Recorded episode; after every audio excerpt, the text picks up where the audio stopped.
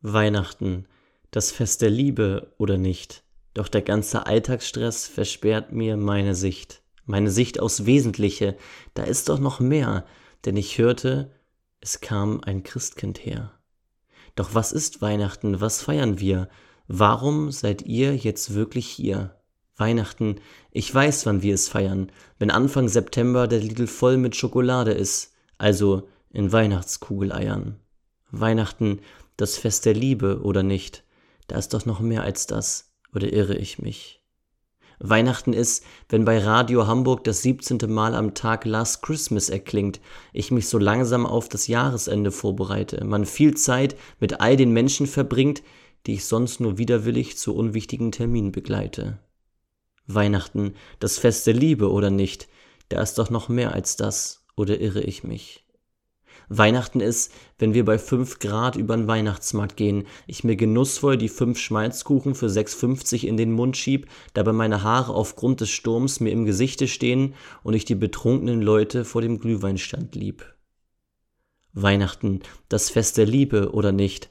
Da ist doch noch mehr als das, oder irre ich mich?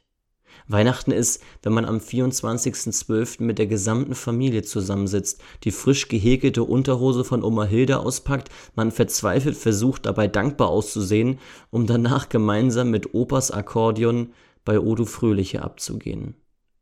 Weihnachten, das Fest der Liebe oder nicht, da ist doch noch mehr als das, oder irre ich mich?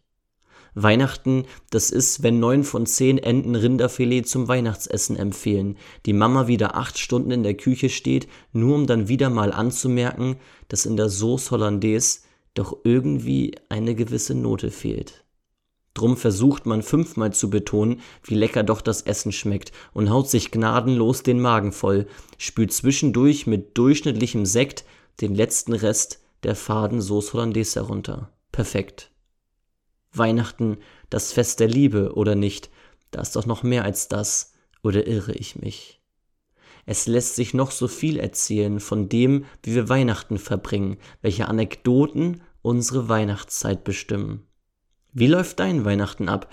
Was sind deine Erlebnisse, die alle Jahre wieder deinen Alltag prägen? Bist du zufrieden mit der Weihnachtszeit? Bist du so richtig voller Fröhlichkeit?